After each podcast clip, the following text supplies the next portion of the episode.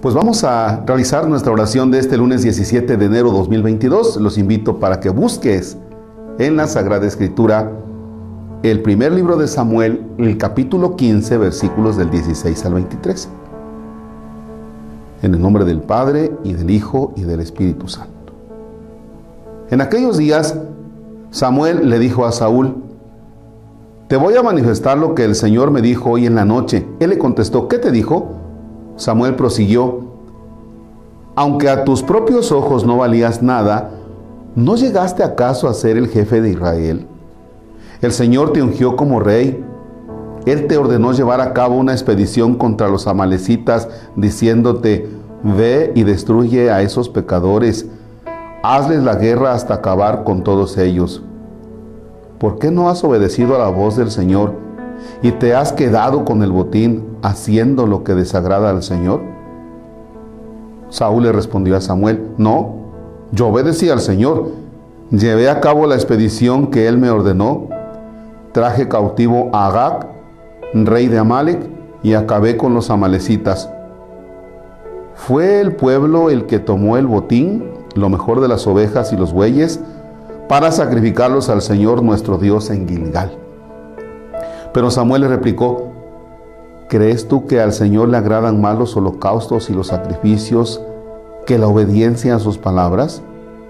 La obediencia vale más que el sacrificio y la docilidad más que la grasa de los carneros. La rebelión contra Dios es tan grave como el pecado de hechicería y la obstinación como el crimen de idolatría. Por haber rechazado la orden del Señor, Él te rechaza a ti como rey. Palabra de Dios. Te alabamos, Señor. Vaya, estate quieto que le pone Dios a Saúl. Y comienza Samuel diciéndole a Saúl, te voy a manifestar lo que el Señor me dijo hoy en la noche. O sea, se, lava las manos Samuel. No le dice, oye, pues te voy a decir este, algo que está mal. No, te voy a decir lo que Dios me dijo. ¿eh? O sea, no la agarres contra mí. ¿Qué te dijo? Aunque a tus propios ojos no valías nada, ¿cómo comenzó la historia de Saúl como rey? ¿Se acuerdan que fue a buscar unas burras? O sea, él andaba en otra cosa. Y ante él mismo, él como persona no tenía un concepto tan elevado de él. Y Dios lo toma. Entonces, oye, aún a tus propios ojos tú no valías nada y Dios te levantó. ¿Y qué crees? Se te olvidó, se te olvidó Saúl porque el Señor te pidió que fueras a una expedición. El Señor te pidió que fueras a la guerra. Nada más que acabaras con ellos. Pero abusaron y tú eres el cabeza. No, es que fue el pueblo. Aguas, ¿eh? Aguas cuando utilizamos al pueblo. No, pues es que el pueblo dice, es que el pueblo manda. Vamos a preguntarle al pueblo. No, Señor, el cabeza eres tú. Tú eres el cabeza, Saúl. Y si tú, si tú le hubieras dicho al pueblo, no lo hagan, pues no lo hacen. Pero tú estabas de acuerdo.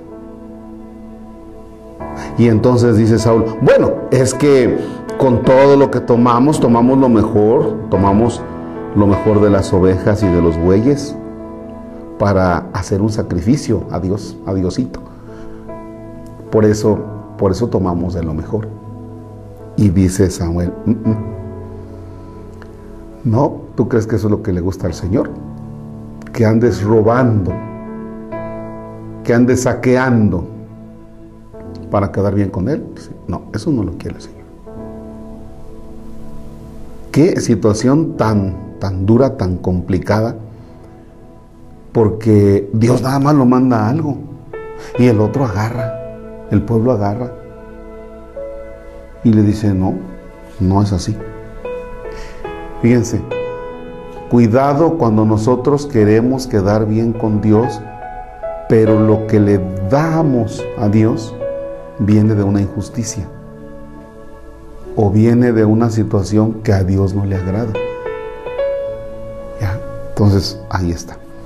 A mí me, a mí me llama un poquito la atención esta parte donde dice, aunque a tus propios ojos no valías nada.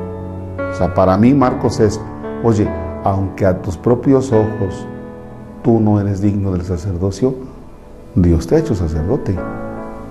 Y aguas porque se te puede olvidar, Marcos. ¿Ya?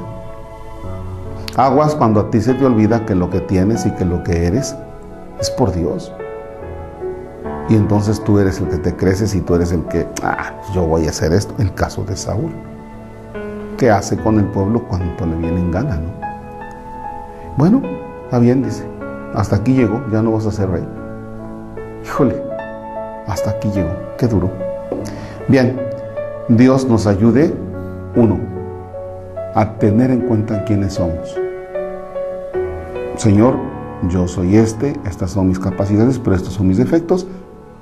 Y aún con esas capacidades y aún con esos defectos, tú me has bendecido. Quizá Dios ha bendecido tu familia, tu matrimonio. Dios te ha bendecido. Entonces que no se te olvide. ¿Ya? Y luego también un poquito analizar qué es lo que nosotros le damos a Dios. Cuando vamos a misa, cuando hacemos oración, cuando hacemos algo por Dios, que sea, que sea limpio, porque da la casualidad que, que Saúl agarra, ¿ya? Casi como diciendo, no me des, Señor, más ponme donde hay. Y ahí agarró. Y eso no se vale ante los ojos de Dios. Padre nuestro que estás en el cielo, santificado sea tu nombre Venga a nosotros tu reino, hágase tu voluntad en la tierra como en el cielo. Danos hoy nuestro pan de cada día, perdona nuestras ofensas, como también nosotros perdonamos a los que nos ofenden, no nos dejes caer en tentación y líbranos del mal. El Señor esté con ustedes. La bendición de Dios Todopoderoso, Padre, Hijo y Espíritu Santo descienda sobre ustedes y permanezca para siempre bonito día. Gracias por todo su apoyo para con nosotros en la construcción de nuestro templo. Dios los bendice.